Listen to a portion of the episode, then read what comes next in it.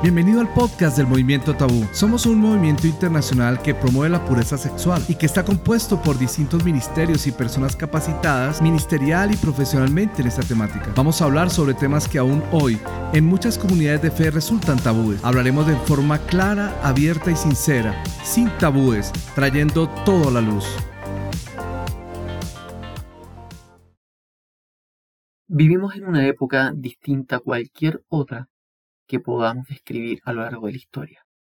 Una época donde somos constantemente invadidos por imágenes sexuales e ideas relacionadas con el erotismo.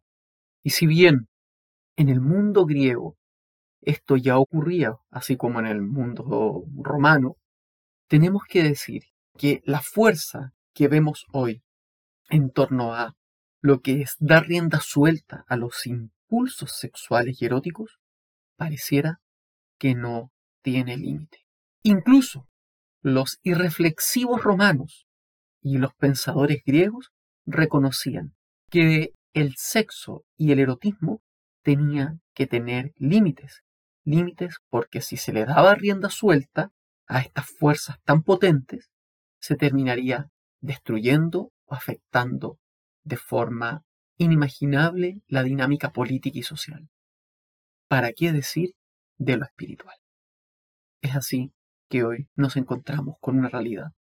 Estamos siendo invadidos por el sexo, por la sexualidad, de una forma que trasciende nuestras propias capacidades para comprender los procesos de cómo nos afecta como individuos y a su vez cómo nos afecta en cuanto entes sociales.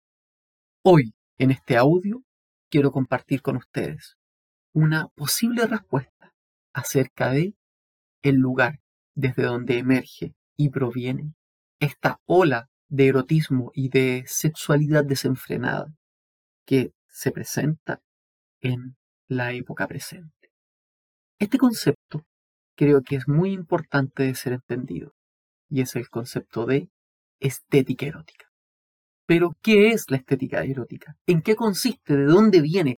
¿Quién elaboró esta idea?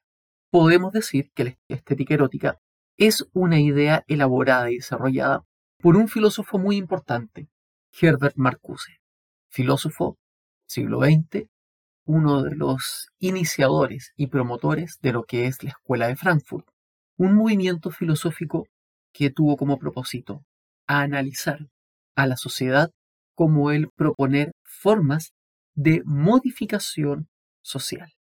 Herbert Marcuse desarrolló una idea muy interesante. Para entender esta idea tenemos que comprender un poco el contexto. Herbert Marcuse observó la sociedad norteamericana, una sociedad en su mayoría conservadora, cristiana, con normas para convivir en sociedad sin vulnerar los derechos y los espacios de los otros. Sin embargo, había algo que le llamaba la atención a Herbert Marcuse, y esto era que veía una lógica de, digamos así, conformidad y de comodidad por parte de las personas con respecto a la vida y la existencia que tenían. Veía que la gente trabajaba y era agradecida por su trabajo. Veía que la clase media estaba conforme con el estándar de vida que habían adquirido, que las familias crecían, se desarrollaban, tenían hijos y que las personas vivían en una lógica de sana prudencia y equilibrio. En buena medida todo esto dado gracias a lo que iba a ser la cultura cristiana.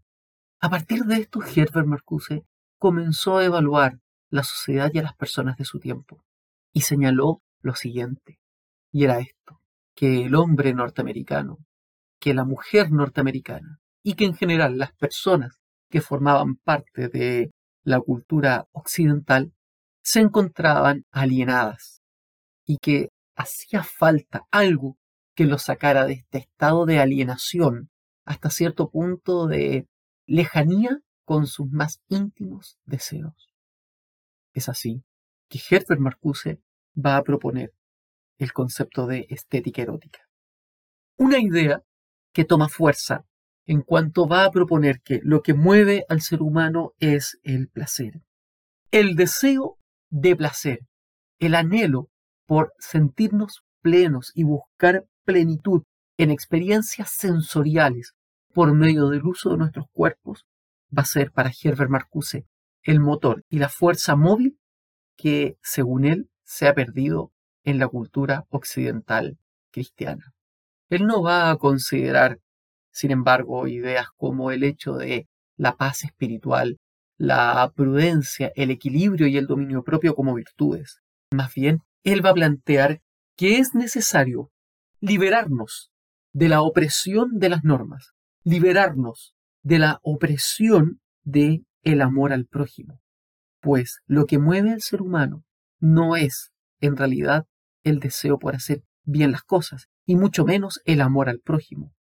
Lo que mueve al ser humano es, en realidad, según su idea, el deseo de poder vivir un constante placer continuo y sin fin.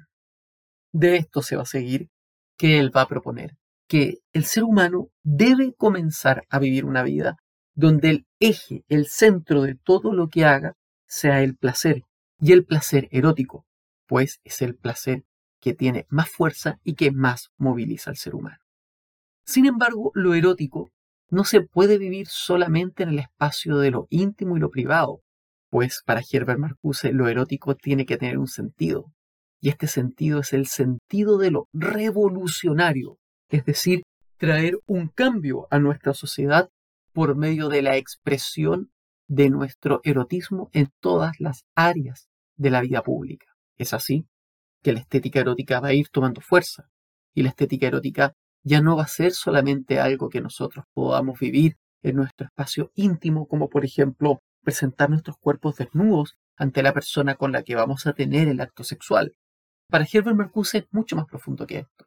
La estética erótica implica permear y llenar cada área, cada área de la sociedad con expresiones eróticas y sexuales que despierten en las personas el deseo de vivir aquello que están observando o escuchando. De esto se sigue, por ejemplo, que la estética erótica se manifieste por medio de fotografías, escenas en donde lo obsceno, lo morboso y lo grotesco se una a lo sensual, a lo erótico, a lo placentero. De esta forma, según él, Herbert Marcuse, vamos a ir rompiendo con las normas y las estructuras sociales que mantienen un status quo de equilibrio, dominio propio y prudencia. A su vez, el cine, la música, incluso la educación, toda área de la sociedad y de la cultura debe verse permeada por el erotismo, en donde lo erótico se una a conceptos, a ideas, a sentimientos, a vivencias de todo tipo. Lo erótico unido al dolor, lo erótico unido al obsceno, lo erótico unido al enojo, a la ira, al sufrimiento, pues el centro de la vida del ser humano es lo sexual y lo placentero. Pero lo sexual y lo placentero solamente se puede experimentar en su totalidad si es que se une a estas otras experiencias, digamos, secundarias. Esto es tremendamente fuerte, pues en realidad cuando nos encontramos con las ideas de Herbert Marcuse, tendríamos que decir que estas tendencias naturales a lo que es buscar el autocontrol, el dominio, la autarquía, el autogobierno, pasan a segundo plano. Pues en realidad todo esto, el autogobierno y el autocontrol, no es nada más que un engaño. Él va a decir, el ser humano no encuentra la felicidad en su autocontrol, en el desarrollo de sus talentos, sino que la real felicidad, el goce, el placer real está en las experiencias sexuales que no tienen ningún límite ni norma. Todo esto nosotros lo vamos a encontrar en un libro escrito por Herbert Marcuse que se denomina Eros y Civilización. Es muy interesante en todo caso pensar en que estas ideas que uno podría pensar hasta cierto punto que son etéreas, que no tienen mayor relevancia a nivel social o nivel cultural, hoy más que nunca están teniendo presencia en las nuevas generaciones.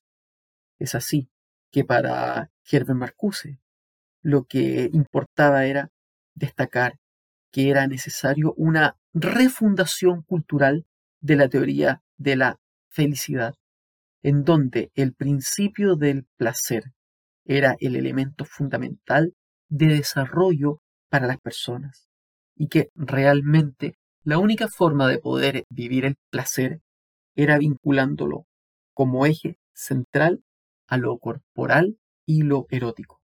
Es precisamente que estos son los factores imprescindibles para analizar cómo deberíamos vivir la vida.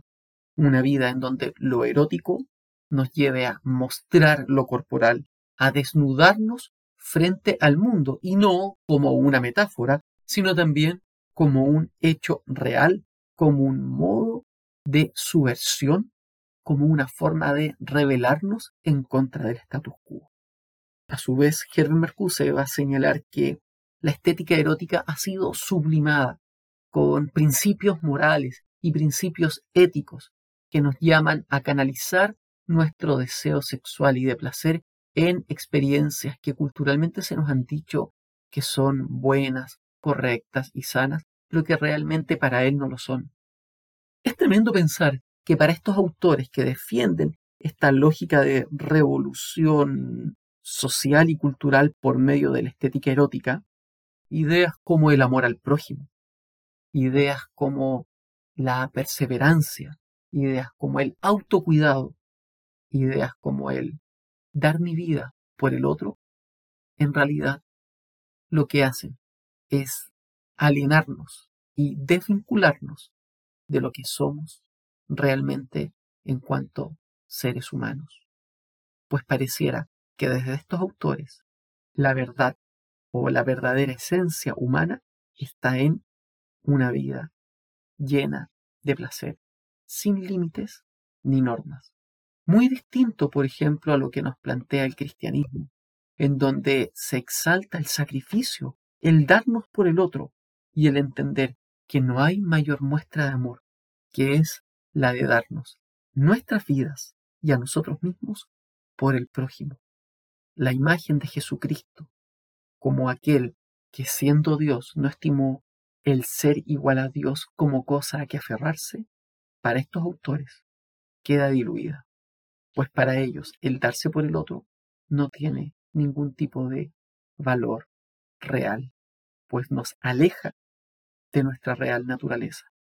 Es así que para Marcuse, desde la lógica de la estética erótica, si se llega a aplicar en toda nuestra sociedad y llega a dominar y a ser el centro de nuestra cultura, vendría una liberación liberación social que permitiría una liberación sexual inédita, que incluiría que la familia tradicional cristiana desapareciera y que por tanto en nuestra sociedad dominara una fornicación indiscriminada, en donde la sexualidad podría vivirse de cualquier forma, pues no habría un principio rector superior que dirigiría la sexualidad. Y es así que lo que hoy consideramos como perversiones, si la estética erótica llegara a dominar nuestra cultura, en realidad serían nada más que expresiones polifórmicas de lo que es la sexualidad y el erotismo, pues la felicidad del ser humano radicaría en el principio del placer, que conduce a la libre gratificación de las necesidades instintivas, primitivas y básicas. Quiero hacer aquí una pregunta antes de terminar. ¿Qué implica este estilo de vida? ¿Cuál es la consecuencia de esta forma de vivir la existencia, donde el placer y el erotismo dominan todo y son el centro de tu vida? ¿Estamos siendo esclavos de lo erótico sin darnos cuenta o estamos viviendo nuestra vida sexual para la gloria de Dios? Muchas bendiciones. estamos súper agradecidos contigo por habernos escuchado. Te invitamos a seguirnos en nuestras redes sociales como arroba movimiento tabú. Seguiremos trayendo todo a la luz. Te esperamos en el siguiente episodio de nuestro podcast Movimiento Tabú. Hasta entonces.